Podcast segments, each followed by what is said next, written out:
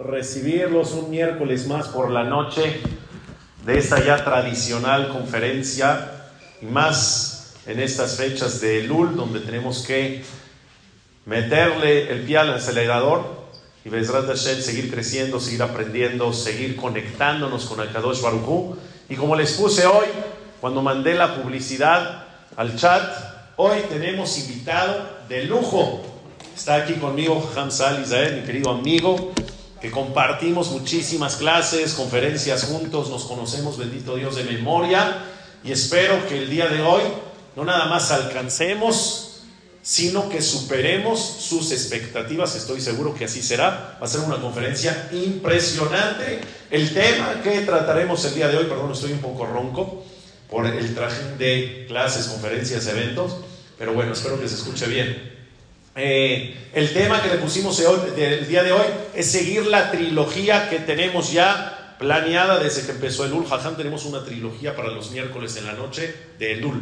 La clase pasada, la conferencia pasada fue cómo, cómo mejorar tu relación con Hashem. Hoy será cómo mejorar tu relación con tus semejantes y Bezrat Hashem la siguiente será cómo mejorar tu relación personal, tu relación propia. Así que estamos en la conferencia 2 de esta trilogía Jajam. Un placer, bienvenido. Muchas gracias, mi querido Jajam Raúl. Bienvenidos, bienvenidas.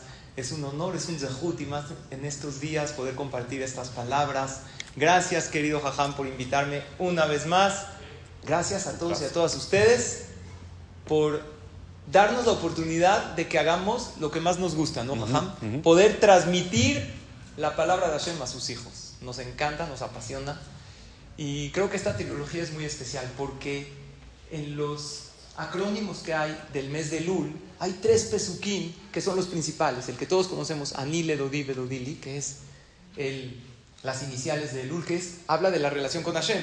Hay otro pasú que dice, también es Aleph, Lamed, Vav, Lamed, que es Ishle Reeu Umatanot la Evionim. Mejora la relación con tu compañero y aumenta en tzedakah y en ayuda y en gesed a los demás.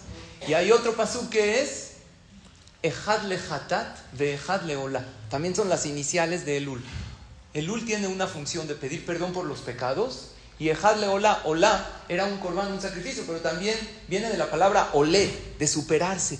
O sea, la relación contigo mismo, tu propia superación personal. Por lo tanto, me encantó, Jajam, esa trilogía que estás haciendo y me has invitado a esta segunda clase que es precisamente la relación con el compañero. ¿Con qué empezamos, mi querido Jajam? Bueno, si quieres, Jajam, un consejo. Vamos a ser, vamos a ser prácticos en esta clase. Bezrat Hashem, que el Jajam traiga sus consejos para cómo mejorar las relaciones interpersonales, yo los míos, esperemos que tengamos distintos, no está planeado, a ver qué tal sale. Delante. Con la ayuda de Hashem, sabemos que Hashem está con nosotros, por eso así planeamos el tema y Hashem nos pone las palabras en la boca. Adelante, eh, pues yo quiero comenzar con el primer consejo, con tu permiso, Jajam, y de todos ustedes. Te doy permiso. Gracias. De nada. Había alguien en el desierto que la gente no lo podía ver a la cara y que estuvo casi 40 años con un velo.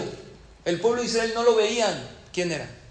Moshe, Moshe Pero no con un velo de novia de tul, que se ve la novia, todo. No, con un velo grueso. Moshe Rabbenu. ¿Por qué? Porque Moshe Rabbenu brillaba su cara ¿Por qué Moshe Rabenu? Ahora, cuando empezó a brillar su cara, Moshe Rabenu ni enterado, dice la Torah en Perashat Kitizá, Moshe lo yada kikaran orpanav veraberoito. Moshe Rabenu no sabía que su cara brillaba. De repente baja del Har Sinai y todo el mundo ve a Moshe y se empieza así como que a qué? A agachar, a desviar la vista. Y Moshe Rabenu le dice a Aaron a Cohen, ¿por qué nadie me ve a la cara? Le dice, querido hermano pequeño, era su hermano chico. Le dijo, ¿qué crees? Tienes un brillo en la cara. Y si tú quieres interactuar con el pueblo de Israel, transmitirles las palabras de la Torah y lo que Hashem te dice, porque era el profeta más grande que jamás existió, vas a tener que ponerte un velo pero grueso para poder hablar con ellos. ¿Qué es de Hud? Moshe Rabbeinu se convirtió como el sol. ¿Saben quién se compara al sol? Hashem. Uno de los comparativos. Kishemesh umagen Hashem. Hashem se compara al sol porque da luz a todo el mundo. O sea, Moshe Rabbeinu se comparó a Kadosh Baruj y su cara, así como no puede uno ver a Dios, Tampoco podían ver a Moshe. Y tampoco podemos ver al sol fijamente. ¿por qué Moshe Rabbeinu recibió este brillo en la cara? Yo toda la vida pensé, porque él recibió las tablas de la ley, habló directamente con Hashem. 40 días y 40 noches, que de esos son estos, de hecho son estos días. La Torah que hoy en día tenemos no es la Torah de Shavuot, esas tablas se rompieron, la Torah que hoy en día tenemos y estudiamos es la Torah que recibimos en Yom Kippur, que fueron los últimos 40 días. Y Moshe Rabbeinu bajó con las tablas de la ley. Yo pensé que fue por eso. Dice el Zohar Kadosh, no. ¿Sabes por qué Moshe Rabbeinu recibió ese brillo en la cara? Y ese es mi primer punto. Porque él juzgó para bien al pueblo de Israel cuando cometieron el peor pecado como pueblo en su historia. ¿Qué pecado? Ellos cometieron el pecado del becerro de, el pecado del becerro de oro. Llegó Hashem y dijo, los voy a aniquilar a todos. Llegó Moshe y dijo, no Hashem, por favor, quiero que los comprendas. ¿Por qué el pueblo de Israel cometieron el pecado del becerro de oro? Como les diste tanto oro, les diste tanta abundancia, así dice la Torah, Bedizahab, tanto oro les diste. Bueno, ¿qué quieres que hagan? Tenían tanto oro. Yo me ausenté. Ellos querían un líder, hicieron un líder con el oro. No fue su culpa, como que diciéndole a Dios, fue tu culpa. Dios dice, espérate. ¿Qué hubieras pensado tú? No, pues Hashem se va a enojar con Moshe. Está echando la culpa Dios dijo, hablaste bien de mis hijos, juzgaste bien a mis hijos, los viste con buenos ojos aun cuando cometieron el peor pecado. ¿Qué crees? Tú eres como el sol. Tú eres como yo. ¿Quieres mejorar la relación con tus semejantes? Punto número uno, comienza a ver a todo con buenos ojos. Aún dice el Baal Shem que veas a un Yehudi cometiendo el peor pecado, lo tienes que juzgar para bien. ¿Cómo? Si no sabes si es pecado de a lo mejor no es. Pero si sí sabes que es un pecado y ese Yehudi sabe que está cometiendo un pecado, ¿sabes cómo lo puedes juzgar para bien? En su situación, el Yetzer Hará le ganó. Algo lo orilló. Él no es malo, la acción que cometió es mala, pero él en su esencia es una persona buena. Díganme quién siempre juzga para bien a todos. El abogado. ¿Estamos de acuerdo? Si un cliente lo contrata, lo juzga para bien. El abogado puede hacer que un asesino sea inocente, sea un santo. En una ocasión había uno que mató, contrató un abogado buenísimo. Pues al final el abogado lo defendió y salió inocente. Acabó el caso, le dijo, ya, aquí entre tú y yo. Ya saliste inocente, ¿sí mataste o no? Dijo, ¿sabes qué? Después de escuchar todos tus argumentos, creo que no. ya me convenciste. ¿Qué crees? El abogado, ¿por qué habla bien de los demás y por qué defiende? Porque lo contrataron. Dios te contrata a ti como abogado de sus hijos. Y tu sueldo es tu salud, tu alegría, tu hogar. Todo lo que tú tienes es un contrato. Pues eres, eres abogado. Así que a ver cómo le haces, pero vas a ver lo bueno de todas las personas. Y si así lo haces, vas a ser como un sol en todo su resplandor. El sol da luz a los demás. El sol da calor, el sol da energía. ¿Quieres mejorar la relación con tu prójimo? Si Moshe Rabbenu juzgó para bien al pueblo su condición el pecado del becerro de oro, creo que todos nosotros podemos juzgar para bien y dar el beneficio de la duda a todos los individuos sin importar qué estén haciendo. No estoy diciendo que la acción estuvo bien, estoy diciendo que hay veces hay que criticar las acciones. Cuando educamos a nuestros hijos, siempre digo, critiquemos acciones y no personas. La acción estuvo mal, pero la persona en su esencia es una persona buena y tiene un potencial para hacer teshuva y para acercarse a Hashem. Mi primer punto, Jaja. Si me prestas el micrófono. Gracias. Espectacular primer punto, mejor manera no pudimos empezar con el pie derecho. Y sí, yo nada más agregando a lo que dice el Jajam, justamente hoy en la mañana en la clase ahí en Charles Simhan, el miniel que tenemos, eh, nos tocó una Mishnah en el Pirkeabot donde decía, Alta dinet como que la persona no juzgue a los demás hasta que esté en su lugar, como dice el dicho, ponte sus zapatos primero. De tal forma que como nunca vas a estar en el lugar del otro exactamente, entonces es mejor no juzgar. Y si así vas a juzgar, juzga de manera benevolente, dulce, amable, de tal forma que entonces puedas, como dices, mejorar las relaciones interpersonales. Y esto es muy sencillo. Imagínate que entre tú y yo hay un número aquí en medio. ¿Está bien?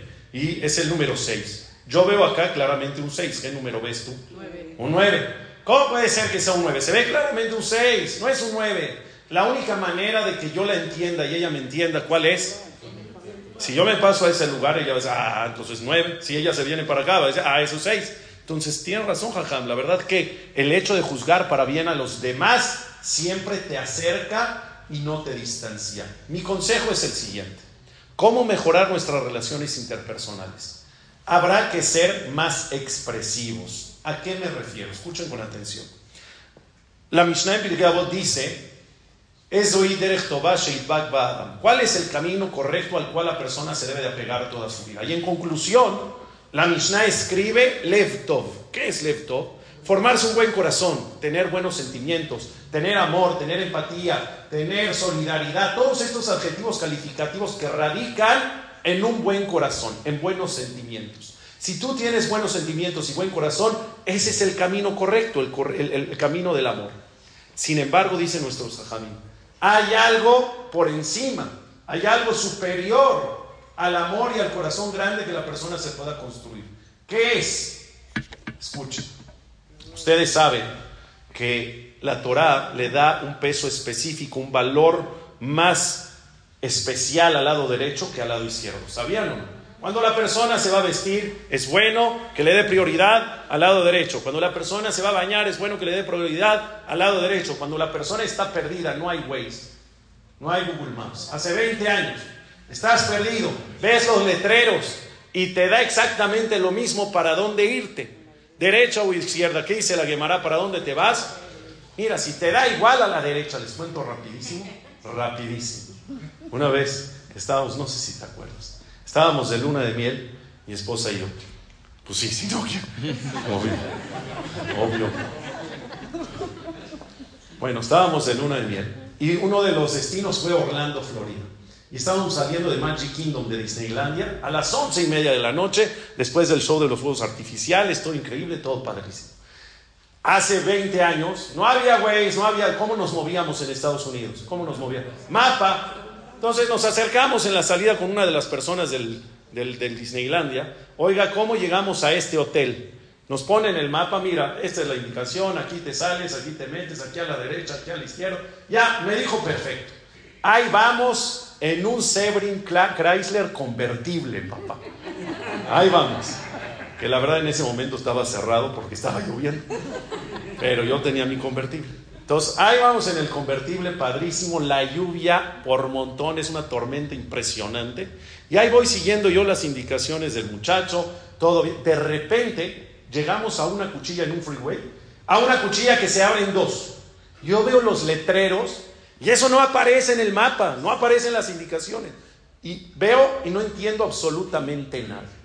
En cuestión de segundos tienes que decidir, ¿me salgo o no me salgo? ¿A la derecha o a la izquierda? ¿Qué hago? No puedes aparte demostrar debilidad, estar recién casado. Entonces tú me volteé a ver, ¿todo bien? Sí, todo bien. Total, se me viene a la cabeza la Gemara que dice, Mejor a la derecha. Me fui a la derecha. Llegamos yo creo que a Washington. Una cosa que no. Una perdida, jaja, no tienes tú una idea.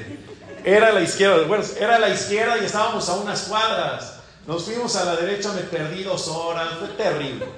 No quiere decir, no quiere decir que si te vas a la derecha ya llega. Pero la Torah dice, mira, te da igual, siempre elige la derecha, tiene más peso específico. ¿Por qué? Porque la derecha representa rahamim, representa misericordia. La izquierda representa justicia. Hay que priorizar la misericordia por encima de la justicia. Escuchen con atención. Si el corazón es tan importante, como dice la Mishnah en Pirkei que ese es el camino correcto al cual te tienes que apegar, y la derecha es tan importante, ¿dónde tendría que estar el corazón? En la derecha. De hecho, cuando cuando Jacob vino, le dio verajá a sus nietos. Todo el tema de Efraín y Menashe que bendecimos a nuestros hijos y nietos con Efraín y Menashe fue porque no se pelearon, porque al grande le dio la izquierda y al chico le dio la derecha, porque la derecha es importante. Si el corazón es tan importante, porque ahí está el amor, y la derecha es tan importante, ¿por qué no puso Dios el corazón aquí? Entonces hay quien responde que es para equilibrar, o hay quien responde que es para endulzar la misma justicia, para que la justicia también esté llena de amor. Entonces por eso puso el corazón a la izquierda, que la justicia está a la izquierda, para que también la justicia sea no tan justa. Que sea con piedad, con amor. Están buenas las respuestas, pero escuchen esta. Dios puso el corazón del lado izquierdo para decirte una cosa. No es suficiente que tengas amor en tu vida. No es suficiente que construyas un corazón grande, lleno de buenos sentimientos, si son para ti y si te los guardas.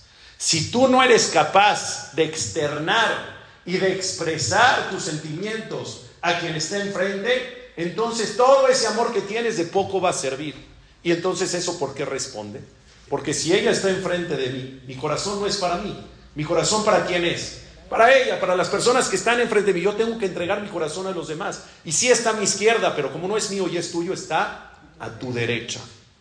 De tal forma que mi consejo es, no solamente nos llenemos de amor, sino que ese amor seamos capaces de expresarlo, porque muchas veces no nos atrevemos a decir un te quiero. No nos atrevemos a externar y expresar lo que sentimos, lo guardamos.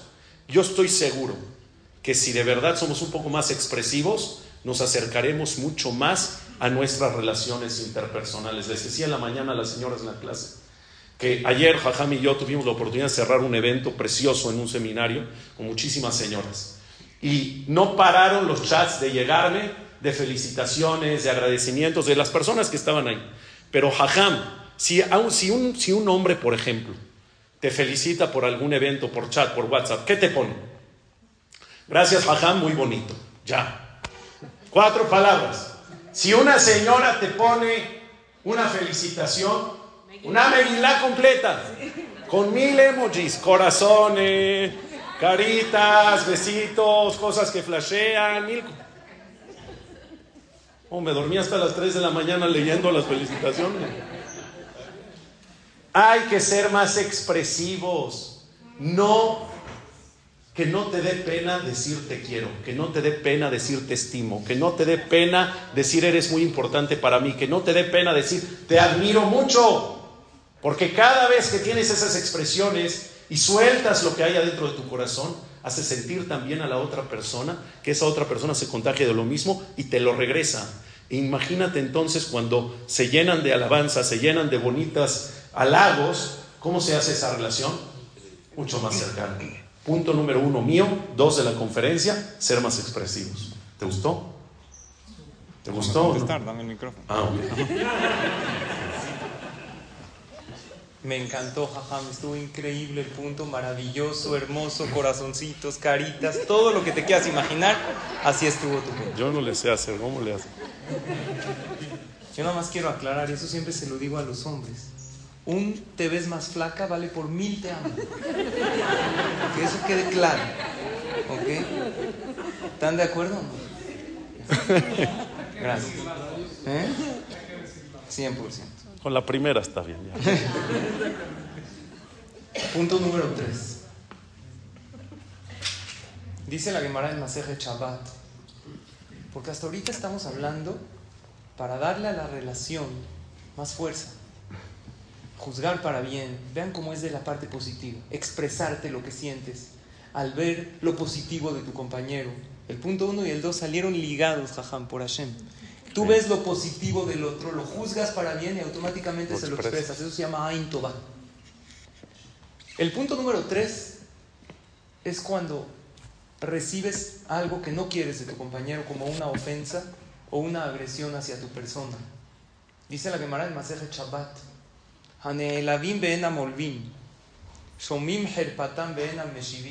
Una persona que escucha una ofensa y no ofende de regreso.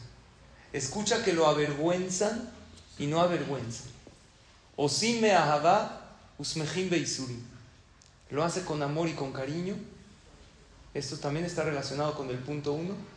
Alehem akatubo mer beoavav ketzet shemesh bigburatu. Él es como una persona que da luz como el sol. Quiere decir que hay otro que también se compara al sol. No solo el que juzga para bien, sino el que se queda callado a una ofensa. Está escrito en el libro Noam Siach que esta Gemara en Maseje Shabbat tiene tres categorías de personas que reciben una ofensa. La primera, ¿cuál es? Haneelavim ben amolvim. ¿Qué significa? Lo ofendieron y no ofende de regreso. ¿Qué quiere decir? Sí habla, sí le dice al otro, me molestó lo que me dijiste, pero no lo ofende de regreso.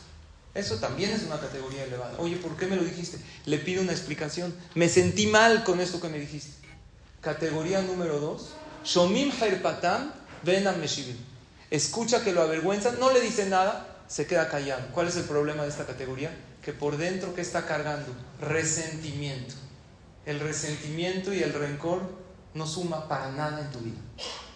Estaba platicando con mi esposa, con mis hijas, ¿no? Que tienen esta ropa que ya no les queda después de los embarazos, entonces como más o menos son la misma talla, tenemos eh, comida familiar en casa de ustedes los martes. Puedes venir, que Entonces trajeron, ¿no? Los vestidos que ya no usan, a ver cómo se los intercambian, y las ropas de... Tengo dos nietas, a ver si esta... Ahora yo les dije, aparte de sacar toda esa ropa que no sirve y lo que no dona lo algo más, háganme un favor. También del corazón, saca lo que no te sirve haram entrar a Rosh Hashanah. Así como tú dices, haram, tengo tantos vestidos que nadie los usa. Un consejo para todos. Cosas que no usas antes de Rosh Hashanah, mándalas a ayuda, es un zehut. ¿Cuántas cupot tienen de tzedakah? En la oficina, yo siempre digo, antes de Rosh Hashanah, ahorita en el UL es buen momento para hablar a los teléfonos de las cupot. Vengan, por, de posible tienes ahí en tu oficina. Habla que vengan por ella, aunque no esté llena, vas a tener ese zehut de la tzedakah, porque teniéndola en tu oficina o en tu casa está maravilloso. Antes de tus velas de Shabbat pones tu monedita, eso está increíble pero llévate el zehut que antes de Rosh Hashanah lleguen estas cupos. ¿Para qué las tienes en tu casa? Otra cosa, limpia tu corazón de todo lo que no te sirve. Así como una bodega con cosas, ¿no? que tiene la gente en, las bodegas? Maletas de hace mil años, la cuna del bebé, que ya tiene 22 años el. Ya sácala, es de las oxidadas, de las de metal. Ensambladas. También tienes que sacar de tu corazón todo aquello que no te sirve. La segunda categoría es alguien que no contesta, pero por dentro está resentido. La tercera categoría es Osim me de Isuri. Lo recibe con amor y dice Hashem, si tú me mandaste que él me trate de una u otra forma, en este momento me voy a quedar callado. Ojo, a veces sí hay que acercarse con la persona y pedirle una explicación porque ya son demasiadas las ofensas. No es mi tema. Estoy hablando cuando una vez no te saludó, no te invitó, la verdad eh, estaba a lo mejor distraído y no no te vio a los ojos, a lo mejor te volteó la cara, tú crees que es personal. Todo eso, smejim y surim. La tercera categoría es la más elevada. Y las relaciones interpersonales, muchas veces el punto número uno y el dos no son suficientes. ¿Sabes por qué? Porque sí, me encanta juzgarlo para bien y decirle sus virtudes, pero él me trató mal. Hay un maase muy grande que nos da una enseñanza muy grande de Rav Haim y su hermano Rav Shlomo Zalmen. En una ocasión estaban yendo de un lugar a otro, iban a estudiar Torah o a juntarse de acá para una yeshiva, algo, y pasaron por un hospedaje, por un hotel. El hotelero de ese lugar no nada más les dijo, no tengo lugar. Cuando vio a dos jajamín, los trató muy mal, los empezó a despreciar y ustedes no hacen nada y no los voy a hospedar en este lugar, los empezó a insultar. Y ellos dos se fueron cabizbajos de ese lugar por los insultos que habían recibido. No habían hecho nada. Rav Shlomo Zalmen, mi Bolojin, el, hermano de Rav empezó a derramar unas lágrimas. Cuando lo vio Rav Haim, mi Bolojin dijo, ya, ¿por qué lloras? No es para tanto. Ya, te ofendió, no pasa nada, es de Hashem. Le dijo, no lloro por la ofensa de él. Lloro porque todavía no he llegado a la tercera categoría que dice la Gemara de estar feliz. Es más, te ofenden y qué bueno que fue eso y no fue una enfermedad. Ahorita los días de Lul son días de capara. Alguien no te invitó, gracias a Hashem que fue eso, y ya límpiame para llegar al día de Rosh Hashanah bien. Esta persona no me saludó bien o me dijo un comentario que me dolió, que me hirió. No es el momento ahorita para quitar el Shalom Bait o el Shalom Mishpaha. Hay que callar a las ofensas y saber que ese es un zehut grandísimo y eso va a conservar mucho las relaciones entre los seres humanos. Les voy a decir una segula para darte la palabra, Jajam Raúl. ¿Cómo se llamaba la mamá de David Amelech? ¿Alguien sabe? No, esa es la abuelita. Nitzebet Bat Adael. Muy bien. ¿Todos los días lo digo? ¿Por qué todos los días lo dices? 17 veces. ¿Por qué? Porque yo dije esa segula en nombre del Jida. Dice el Jida, y lo trae en el libro Me Amlo es que la persona que después de Birkota Shahar dice el nombre de la mamá de David Amelech 17 veces y le pide algo a Hashem, así dice el Jida, Hashem no tardará en contestarle su petición. O sea, el que necesita algo rápidamente, ya no se quiere esperar, que diga 17 veces, 17 veces suma Tob. Tob es algo bueno. Nitzevet Bat Adael. Es el nombre de la mamá de la vida. ¿Qué tuvo ella de especial? Adael, Ella sospecharon de ella que ella pecó, porque Ishai iba a estar con otra, con su esposa, con una pilegues, tenía una concubina. No voy a entrar en los detalles de la historia, pero ella se metió en lugar de la concubina y de repente Nitzebet embarazada. Y nosotros no creemos en esas cosas, en el Espíritu Santo. O sea, si está embarazada, algo pasó aquí. ¿Estamos de acuerdo? Entonces Ishai dijo, ¿cómo puede ser que estás embarazada? Ella no decía, porque Ishai se iba a molestar con ella si ella le decía la verdad. Dice, espérate cuando nazca el bebé. Nace un bebé pelirrojo cuando no hay ni un pelirrojo en la familia. Era David Amelech, pero era hijo de Ishai. David Amelech nació pelirrojo porque es liderazgo, tiene ciertos aspectos en los rasgos en la Gemara. ¿Hasta cuándo se percató Ishai que ella no pecó? Cuando lo ungieron como rey. ¿Cuánto tiempo pasó? 28 años. 28 años después del incidente, Shemuel Anabí llegó a ungir a David Amelech y todo el mundo estaba David Melech Israel Jai Bekayam. David, ¿se la? Melech Israel Jai, Jai. Muy bien, Bekayam. Entonces, todo el mundo estaba festejando que David es el rey. Pero de repente se oye un llanto a lo lejos de una mujer que tiene 28 años con un nudo en la garganta, que la juzgaron para mal. Y ella trató de limpiar su nombre y no le creían. Y ella se quedó callada con tal de no hacer un pleito. Hashem no nos pide 28 años. Hashem te pide que si él no te saludó, que si no te invitó, que no hagas un pleito y menos en estos días que digas de aquí a Rosh Hashanah voy a llegar con shalom con todas las personas sin resentimientos. Y por eso es una segula tan grande decir el nombre de ella. Pero Ojalá con, con yehudismo también puede ser con, con, goy, con cualquier persona. No guardar rencor ni resentimiento y saber que Hashem nos lo mandó por algo bueno. Por eso la tercera categoría que a ella debemos aspirar es Semehim. ¿Sabes que Estoy contento. ¿Cómo estoy contento si me ofendió? Qué bueno que fue eso y no fue algo más grave. Qué bueno que fue una ofensa que no me afecta ni mi salud ni mi parnasá. Estamos todos bien. Baruch Hashem, si hay alguna capara, que se vaya ahí. Nitzebet Bat Adael. Es el nombre de la mamá de David Amelech. Figura en la Gemara. El nombre de ella y es una segula. Decirlo después de Birkot. Pero lo que yo quiero más que la segula es la esencia. Cuando digas el nombre de ella, trata de meterte a su persona y de saber las cosas que yo me quedo callada y las recibo con emuná. Eso me ayuda a fortalecer mi relación con mi compañero, porque no le guardo rencor, mi relación conmigo mismo, porque yo vivo más ligero al no tener resentimiento y rencor, y mi relación con Hashem, sabiendo que esto Hashem me lo mandó para mí. Precioso consejo, Jajam, el hecho de que no resbalen las cosas, de no guardar rencores, no guardar resentimientos, seguramente te acerca a tus relaciones interpersonales. Y no solo eso, sino el punto que dijiste donde estate alegre y contento, a lo mejor por alguna ofensa que te dijeron y decir, ya, que esa sea la capara, que bueno, eso es un nivel Muy alto. superior, muy alto y poder lograrlo es, es muy, muy impresionante. Yo lo hice, apenas. No, no ofendí, Armina, al contrario, lo hice de que superé. ¿Qué pasó? La semana pasada di una conferencia de verdad impresionante, de esas jajam que te pasa a veces que sales y dices, sí estoy muy cañón. O sea, dices, sí, sí aplaudo. o sea, sí es de verdad, muy- así salí muy contento del contenido, todo increíble. Y estábamos hablando que de repente te mandan chats de agradecimiento, de retroalimentación, que estuvo bueno, no sé qué. Recibo una de una persona que estaba en el Zoom, que me tomó un screenshot del Zoom, y en vez de ponerme, jajam, qué padre conferencia, no sé qué, jajam, hoy me gustó su outfit. Y me pone el... Me ofendí. O sea, me dices en mi outfit de que me vestimos, no me dices que la clase, nada, sí me ofendí. Pero ¿sabes qué? Ya acapara. Está bien. Estoy contento. Así, así puso. Hoy me gustó su outfit, ya. O sea, y la clase, la clase ni la escuché. Bueno. Mi segundo consejo para llegar a cuatro.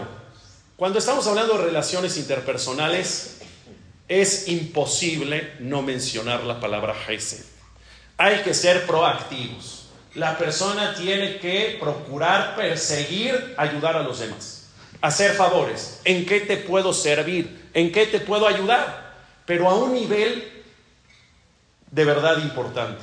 ¿Cuál es? ¿Quién es, si yo te pregunto, la personalidad que se distinguió en la historia judía por su Gesed? ¿Qué contestan? Sin lugar a dudas. Abraham y Shahesed. Así se le conoce, el hombre del favor. Tenía cuatro puertas en su casa para que lleguen invitados de todos lados, norte, sur, este, oeste. Siempre invitaba gente, lo hacía con mucho cariño. Era distinguido por eso. Ustedes saben en la historia que llegaron las tres personas, que eran ángeles, tres árabes, etc. Llegaron, ¿qué les dio Abraham? ¿Qué les dio? Manjares, de todo. Les dio para bañar, para limpiarse, para acostar, para dormir, para descansar, de comer, de todo lo mejor. Los trató como reyes. Pero antes de todo, ¿qué les dio? Vaso de leche. Leche. Dice el Midrash, ¿por qué les dio leche al principio?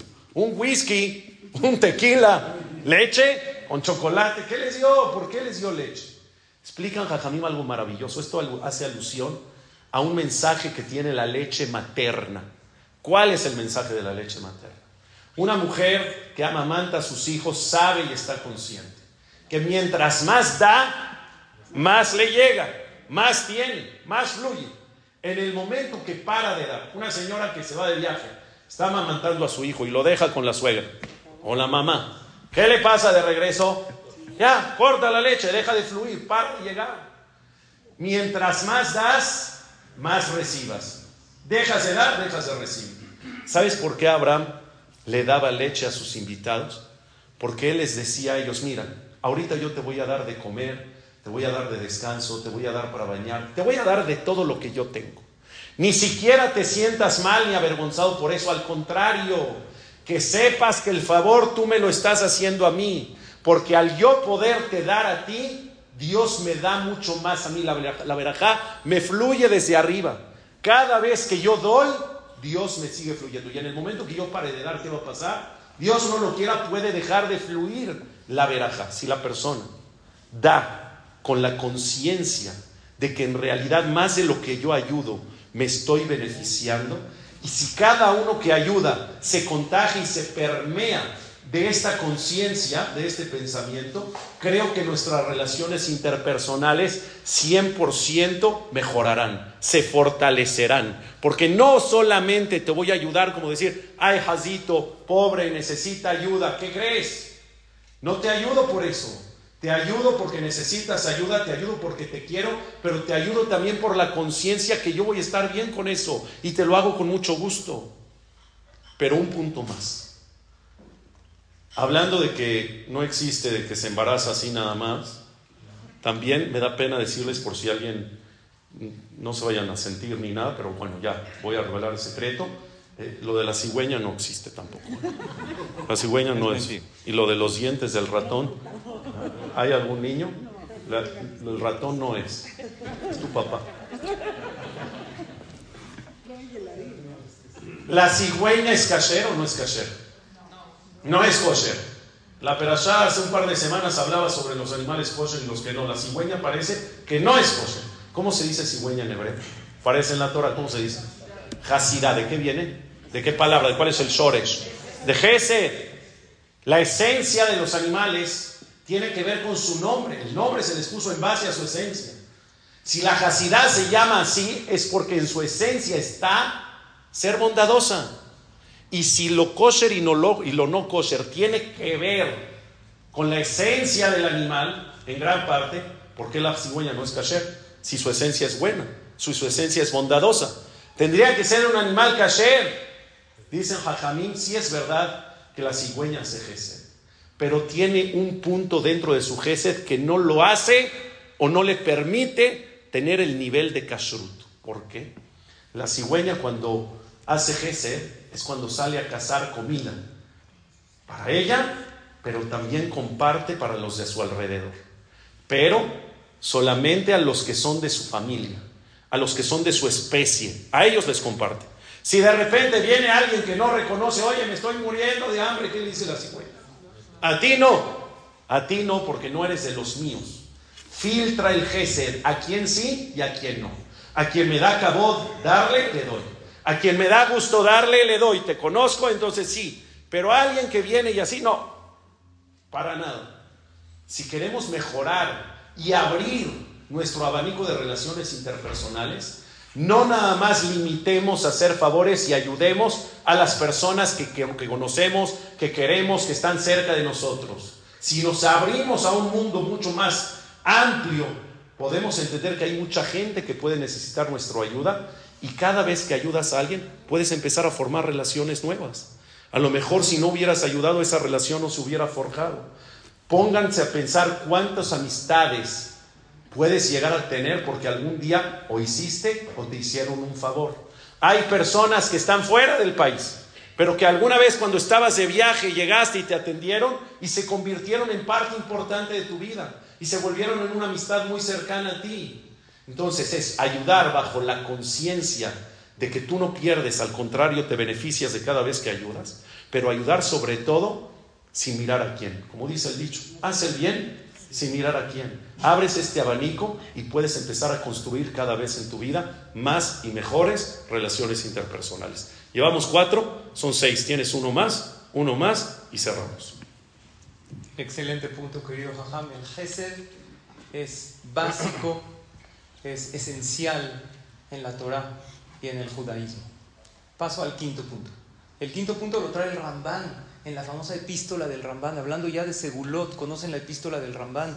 El Ramban, el Nachmanides, escribe que la persona que lee la epístola en ese día es Ramban, dice, era un rishon hace 800 años. Tenemos una una aseveración de él. Yo a gente que quiere, un resultado bueno para, se van a hacer estudios médicos, lean Igueret Ramban. Ahí está al final de la epístola el día que la leas te van a contestar del cielo lo que le pidas a Shem. Ahí lo escribe el Ramban en su epístola. ¿Cuál es el primer consejo de la epístola de Ramban? El primero. Titnaher tamid ledaber kol de bareja benachat lejol adam Traduce. Acostúmbrate siempre hablar todas tus palabras con suavidad, con dulzura y con tranquilidad. ¿A quién?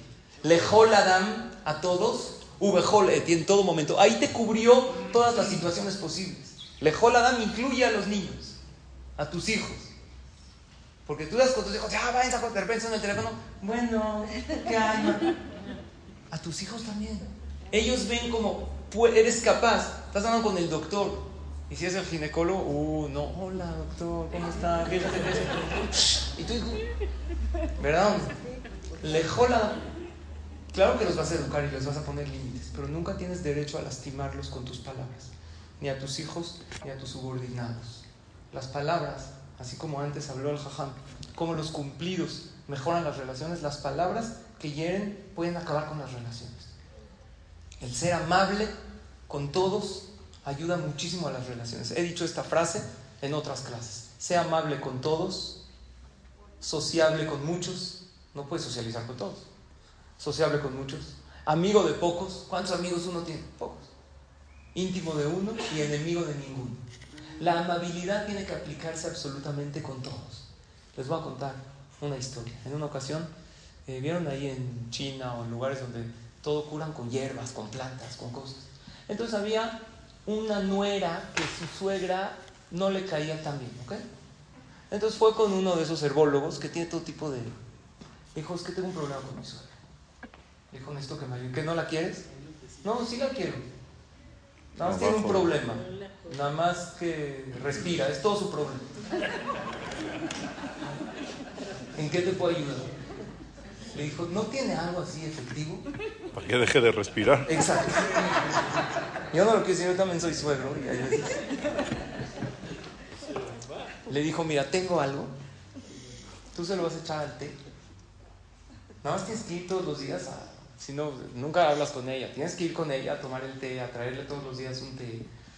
Y esto hace un efecto lento, no es de inmediato. A los tres meses, pero es súper efectivo. A los tres meses, ¿qué crees? Ya, Kadish. Esta no era estaba feliz. Dijo, ya, ahorita espérate, te voy a dar un consejo. ¿Cómo se lo vas a llevar diario el té? Tienes que ser amable con ella. Primero te voy a dar una semana para que construyas una relación. Marta, mí vamos a tomar el té juntas, esto, la invito, que te invite. Entonces así tú logra que todos los días tomen el té juntas por tres meses. Y de verdad todos los días tú dices, no, no, yo se lo preparo, usted no se moleste. Entonces, ahorita nos preparamos un té, no hay ningún problema. No, no, aquí está bien. Entonces, eh, tú le preparas el té tienes que ser súper amable también para que nadie sospeche de ti. Porque si en tres meses va a pasar lo que va a pasar, tú tienes que estar llorando en el, en el y todo. O sea, que nadie piense que tú fuiste. Tienes que ser la más amable con ella, la más cariñosa, la más amorosa. ¿Qué pierdes? De por sí ya, ya tres meses te aguanta. Dijo, ya, va.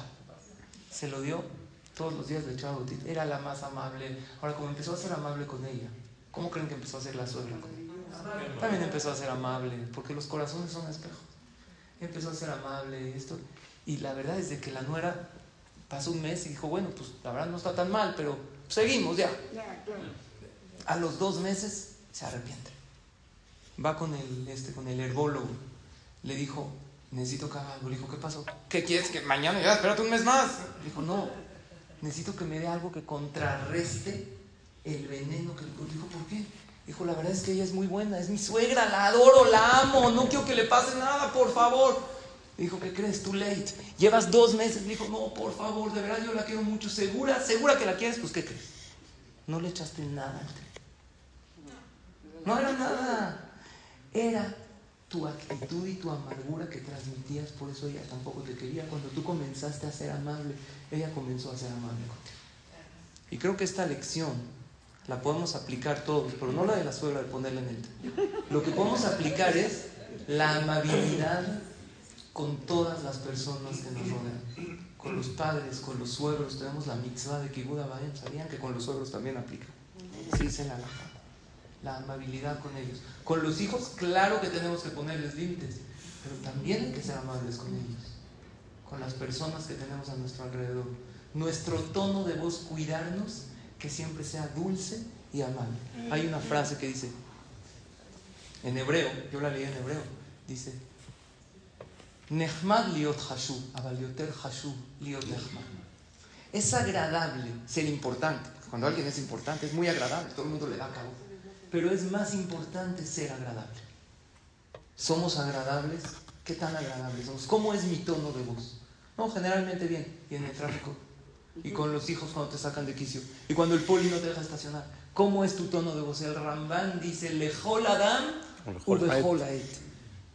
Hagamos teshuva de eso. Estamos en días de teshuva. Que nuestro tono de voz sea el más dulce y agradable para con todos. Dicen por ahí, lo cortés no quita lo valiente. Y ves, tienes que poner límites, tienes eh, una empresa, tienes que dar órdenes a tus empleados, pero nunca con prepotencia, siempre con amabilidad, que refleje en el tono de voz lo que hay en el corazón. Y eso ayuda mucho a acercar las relaciones entre las personas. Ese es mi punto número 5. Qué bonito, muy bonito. Amable, con buen tono de voz. Precioso, tercer punto terminamos con este último para completar 6, 3 y 3. Yo creo que en una sociedad, la sociedad está integrada por individuos distintos y diferentes. Nadie somos iguales. Mentes completamente diferentes. Somos mundos completamente opuestos. La verdad, cada persona es un mundo. Lo puedes ver hasta en tu familia, en tus propios hijos. Biológicamente genéticamente de la misma mamá, del mismo papá, y pueden a lo mejor parecerse físicamente, pero anímicamente, mentalmente, ideológicamente, en carácter, en personalidad, cada uno es un mundo diferente. Somos diferentes, no podemos pretender que sea igual. Si es así, mi punto y consejo número 6, para que una sociedad que tiene mundos diferentes habitando dentro de ella, es fundamental el respeto a las diferencias. Saber que no tienes el monopolio de la verdad siempre. No siempre es absolutamente correcto lo que piensas, lo que crees. No tienes la verdad absoluta. Entender y hacer conciencia de eso te hace respetar las ideas de los demás. Si la persona no respeta lo que otros creen, si la persona no respeta como otros son, cómo se comportan, cómo es su personalidad, su manera de ser, su manera de hablar, su manera de pensar. No respetas, jamás te vas a acercar a ellos. Es fundamental tener aceptación por las diferencias y no solo aceptación, sino respeto y si se puede admiración, que mejor. Escuchen qué hizo un profesor de una universidad. Puso en un grupo de 50 personas, 25 hombres de un lado, 25 mujeres del otro.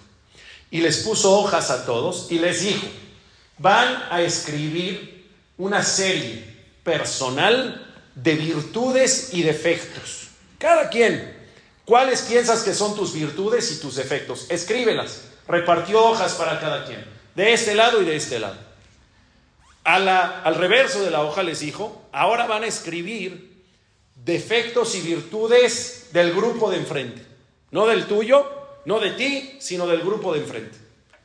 Se sentaron a hacer su ejercicio, empezaron a escribir maravillosamente los hombres, sus virtudes, sus defectos, las mujeres, sus virtudes, sus defectos. Después voltearon las hojas, empezaron a escribir las virtudes y defectos de los demás, nada más escribieron defectos, no virtudes, y así. Al final un representante por grupo se paró y leyó en alto las cartas. Y en todos los renglones tenían un común denominador.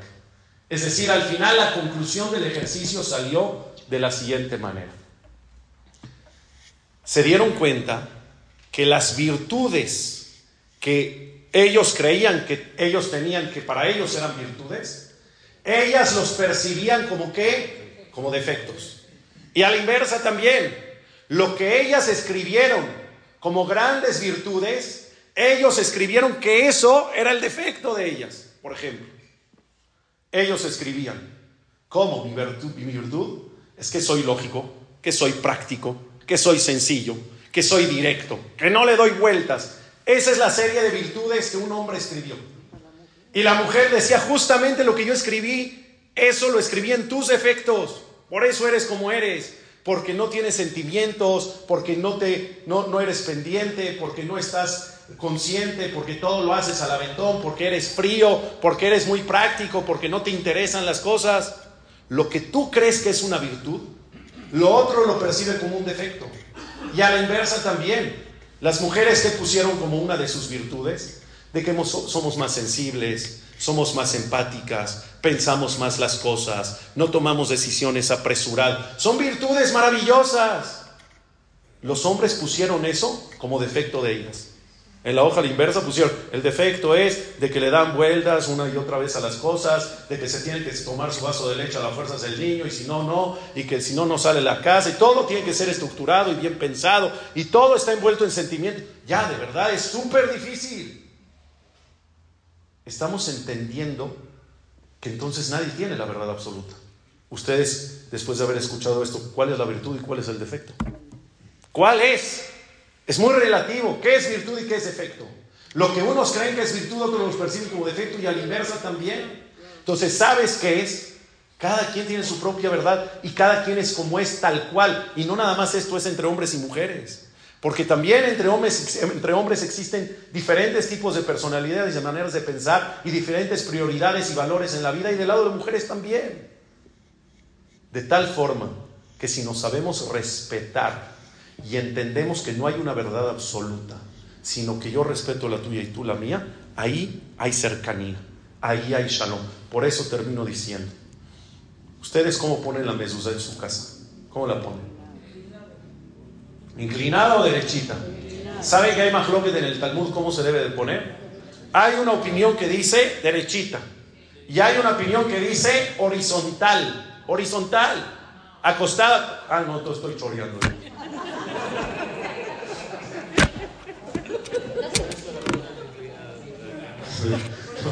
No, sí, de verdad, nunca lo hemos escuchado. Jamás. ¿Has visto alguna mezuzá acostada en tu vida, Jajam? Nunca jamás. ¿Cuántos Hanukkah has ido a poner mezuzot? ¿Has puesto una mezuzá acostada? Hay una opinión en la Gemara que la mezuzá va acostada y otra que va derecha. Lo que hemos visto es que los sefaradim la ponen derecha y los ashkenazim como la ponen inclinada, nunca acostada. ¿Por qué? Los sefaradim se entiende, nos basamos en una opinión talmúdica, derecha. ¿En qué se basan ellos? Los ashkenazim en qué se basan si no hay opinión que sustente su actitud de ponerla inclinada. Ellos se basan en lo siguiente. Adentro de una casa hay individuos diferentes, que piensan diferente, que son personalidades diferentes. Y lo principal dentro de una casa es que haya shalom. Shalom no es la ausencia de odio. Shalom no es nada más la ausencia de guerra, de violencia. Shalom es activo amor, cercanía. Si queremos que haya shalom en una casa, ni tú ni yo, ni acostada ni parada entre tú y yo. Hay que llegar a acuerdos, hay que respetar. A veces yo cedo a lo que tú quieres, a veces tú cedes, y eso es respeto. Y cuando hay respeto, hay shalom. Cuando hay shalom, hay cercanía. Creo que es fundamental para cerrar estos consejos, respeto a las diferencias. Jajam, tenemos, ya es justo la hora en la que tenemos que terminar, pero nosotros tenemos una costumbre cada vez que damos estas conferencias conjuntas que nos vamos pasando la palabra, al final cerramos con broche de oro contando un macé juntos. Eh, ¿Quieren o ya terminamos? ¿Sí quieren? Entonces ya terminamos.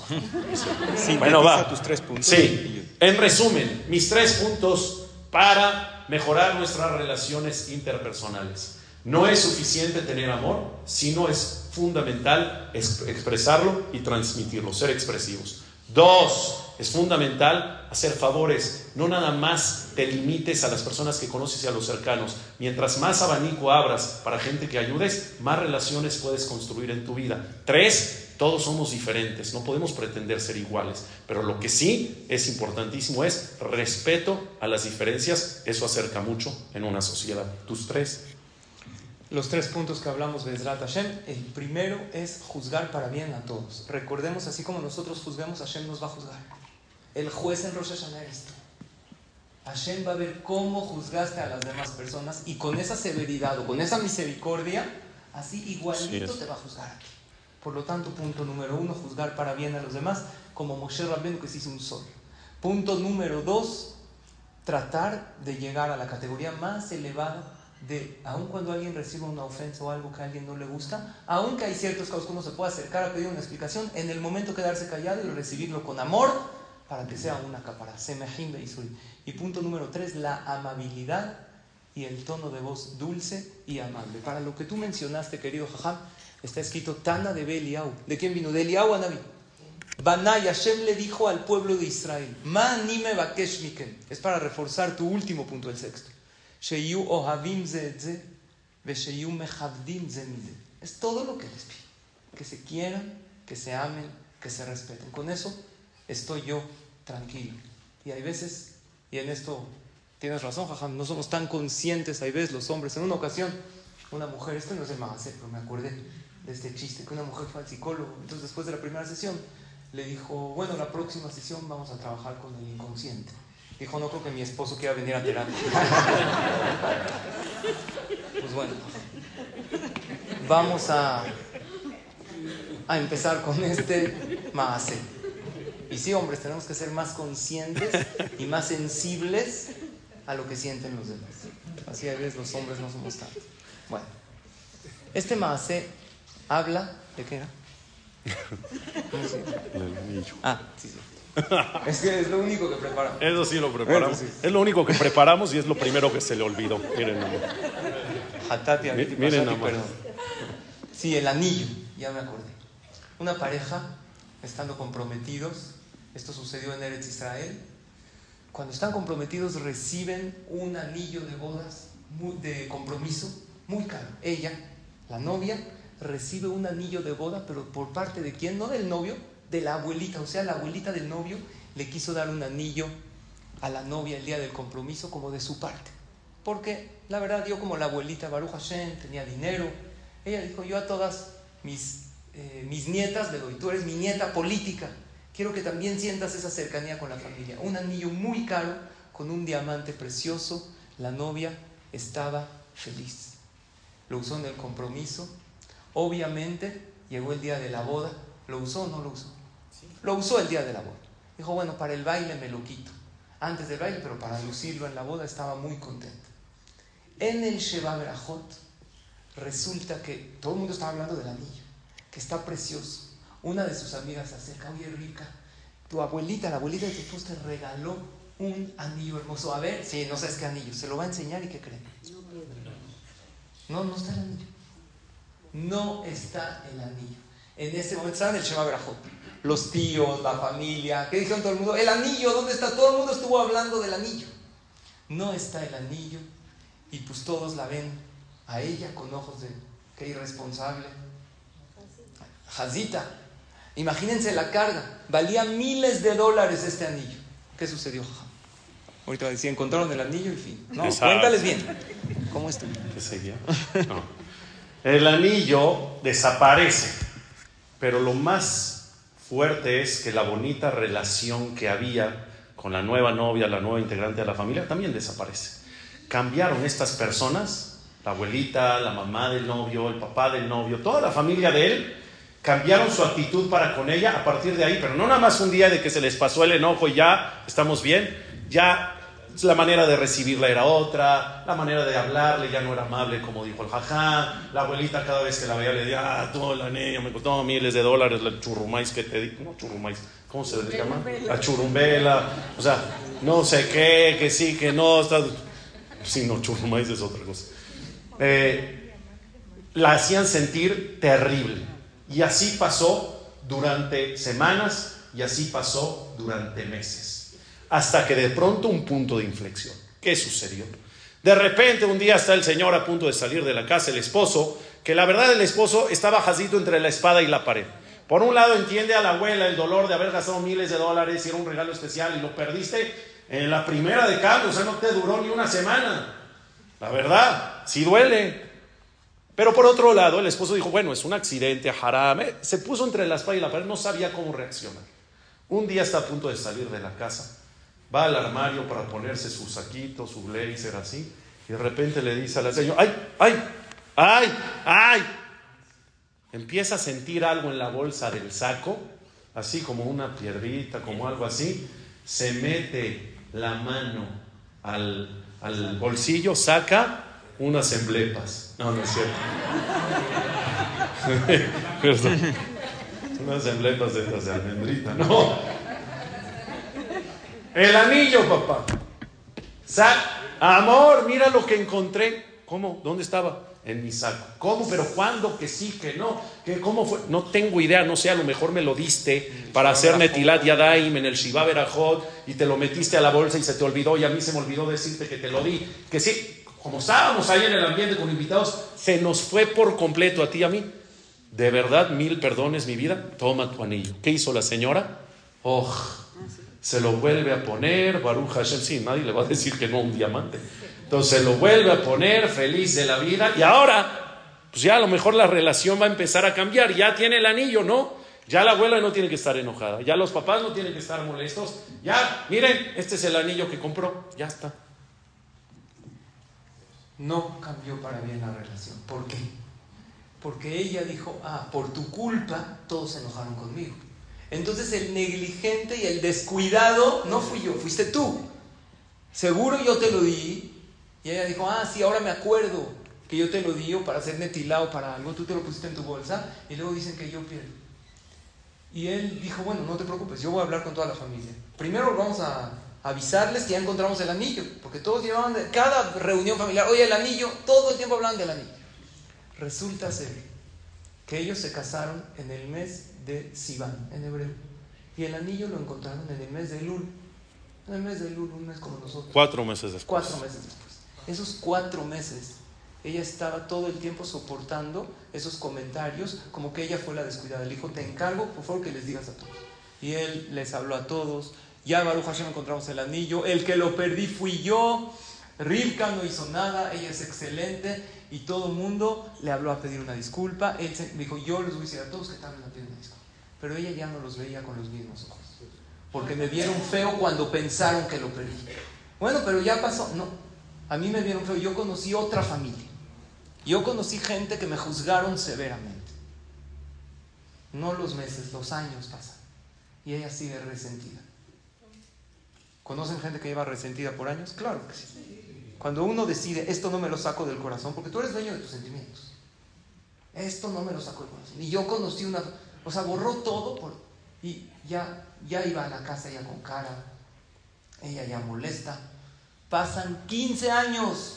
Vean cómo uno puede tener resentimiento por años. Hay gente que vive resentida por años. Así vive toda su vida. El martes les di una clase a las señoras, hay varias aquí presentes, de las siete piedras emocionales que puedes cargar a cuestas que no te sirven de nada. Y una de ellas es el rencor. Pasan 15 años. Gracias por decir que estuvo buenísimo. ¿Ya ves? No, no estuvo. Gracias. A ti no te dicen ¿Eh? que el outfit El estuvo outfit. bonito. Pero no.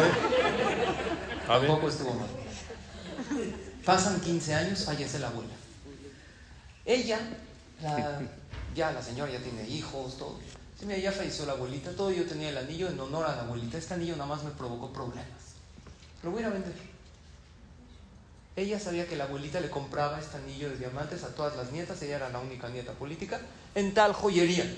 Fue a esa joyería de Jerusalén y dijo, vengo a vender, usted también compra, es un diamante original. Eh, le dijo, ¿usted quién es? No, pues yo me casé hace 16 años, hace 15 años y cacho, y a mí me dieron eso desde antes del compromiso, y vengo a regresar el anillo. El joyero se pone, ya saben el aparato que usa, para checar el anillo. ¿Qué fue lo que sucedió? Lo que sucedió impresionantemente, no lo van a creer, es que este joyero le dijo, discúlpame, sí conozco y reconozco que la señora, la abuelita, venía a comprar sus joyas aquí siempre para todas las nietas, pero este anillo en particular no es de. Porque todos mis anillos tienen un pequeño detalle para hacerlos distintivos de esta tienda. Y este no lo tiene, estoy seguro que no es de aquí. No puede ser. La abuelita me lo compró y me lo compró aquí. Esto es lo normal, eso es lo que es pues hazte lo que quieras y piensa lo que quieras, pero este anillo no se compró aquí. Va de regreso a la casa la señora, sin vender su anillo, pero quiere checar, abre la cajita donde le dieron su anillo, ¿y qué hay? El certificado de autenticidad. Vamos a checar el certificado, si es auténtico, si es chafa, si no sé qué, esto, que lo otro. A ver, a lo mejor ahí encuentra algún detalle en el certificado que desglose o que descubra este enigma, ¿qué es lo que está pasando? Llega hasta abajo del certificado y ve la fecha. La fecha en la que se compró este anillo que tiene en el dedo, que ya quiere vender, dice tal día de Elul. A ver, ¿cómo tal día de Elul si nos casamos en Sivan y me lo dio antes en la boda? ¿Cómo fue comprado el Elul? No hay manera. Empezó hacer análisis sobre el caso y dijo, ya sé lo que pasó. Fue con su esposo y le dijo, perdón por haberte juzgado, perdón por haberte criticado. Ya entendí todo. Lo que pasó es que fue una farsa todo eso, que el netilá, que el anillo en la bolsa lo encontraste. Tú compraste ese anillo después, uno igualito, que nadie se da cuenta que es diferente más que el joyero para echarte la culpa a ti y que en mí la culpa se desvanezca y que los ojos de los demás ya no estén en mí, sino que estén en ti y que ya no haya bronca conmigo y que a lo mejor el culpable seas tú. Eres grande, eres grande, te amo y eso es empatía y eso es solidaridad. Estar dispuesto a sacrificar, estar dispuesto a perder con tal de que la persona que amas le vaya bien y esté bien, eso es grandeza. Jajam, ¿cómo terminamos después de este mase? Es increíble porque ella, cuando escribió esta historia, dijo, la gente cree que esta es una historia sobre un anillo de diamantes, pero es una historia sobre un corazón de oro. Así es. Tú tienes un corazón de oro. Yo también estuve resentida contigo, te causé disgustos por tu familia. Yo debería de decir, si tengo un esposo así, ¿ya de qué vale? Me juzgaron, me vieron mal, tengo un esposo maravilloso, se endeudó, valía cinco mil y tantos dólares, ahí está documentada la historia y tú lo hiciste por mi dignidad. Yo siempre pienso en los Nasim, ¿qué hubiera pasado si? El hubiera no existe, porque por Hashem lo creo, para que pienses y te imagines otra, otro tipo de historia. Y si él no le hubiera hecho ese detalle, ese detalle a ella, ella hubiera estado resentida siempre también con él. Y distanciados, y de por vida. Y si ella no se le hubiera ocurrido vender, se hubiera quedado con su resentimiento hacia su esposo y después se dio cuenta la maravilla. ¿Saben cuántos anillos pierden la gente que tenemos a nuestro alrededor? Hay veces pierden dinero, hay veces rayan el coche, hay veces hizo algo que no te parece. Hay maneras. Hay maneras de decir lo principal, lo que más me importa es la relación entre nosotros. Porque si eres una persona cercana a mí, todos los seres humanos que se cruzan en nuestro camino nos vienen a enseñar algo. Todos. Y más los que más cerca tenemos. Tus principales maestros son tu pareja y tus hijos, tus padres. Esa gente que tienes muy a tu alrededor. Y sí, hay veces pierden anillos, hay veces, pero ellos tienen su dignidad. Trata tú, no se te pide que gastes miles de dólares. Se te pide que defiendas la dignidad del otro ser humano y que lo eleves, que lo hagas sentir importante, que cargues tú, hay veces la culpa con tal de que él no se sienta mal. Y Hashem es tan grande que siempre va a revelar el enigma para que haya ese shalom bait. Si tú haces algo bueno por el compañero, aunque nadie sepa de qué se trata, ¿qué crees? Dios lo sabe y Dios es buen pagador. A Dios no se le va una. Tú haz algo por tu compañero, haz algo por tu... Si alguien hace algo por tu hijo, ¿cómo le agradeces? ¿Cómo lo quieres? ¿Sabes cómo siente Hashem cuando tú haces algo por tu amigo, por tu amiga, por tu hermano, Yehudí, Yehudía? Y más si son aquellos seres humanos cercanos que tenemos. Ojalá aprendamos de esta maravillosa historia a ser más empáticos, ahora sí, más conscientes con los sentimientos de los demás y hacerlos sentir muy importantes. No si quieres decir algo porque yo quiero anunciar que el martes que entra, Jajam Raúl y un servidor, tenemos una súper e increíble conferencia en Charles Simha a las nueve y cuarto de la noche. Va a estar espectacular con el tema. ¿Con qué tema? Todavía no sabemos, pero va a estar espectacular. una por una. Sí, Hashem. El martes que entra en la noche, nueve y cuarto, para todo público, nos gustaría contar con la presencia de todos y de todas ustedes. Querido Jajam, muchas gracias. Muy buenas noches, muchas gracias Jajam Sali por siempre aceptar la invitación. Gracias por compartir con nosotros. Jajam Sali aquí en el Talmud La un placer convivir contigo, pero sobre todo, y lo digo cada miércoles y no me cansaré de decirlo jamás, un placer y un honor compartir con ustedes. Que Hashem los bendiga. Muy buenas noches.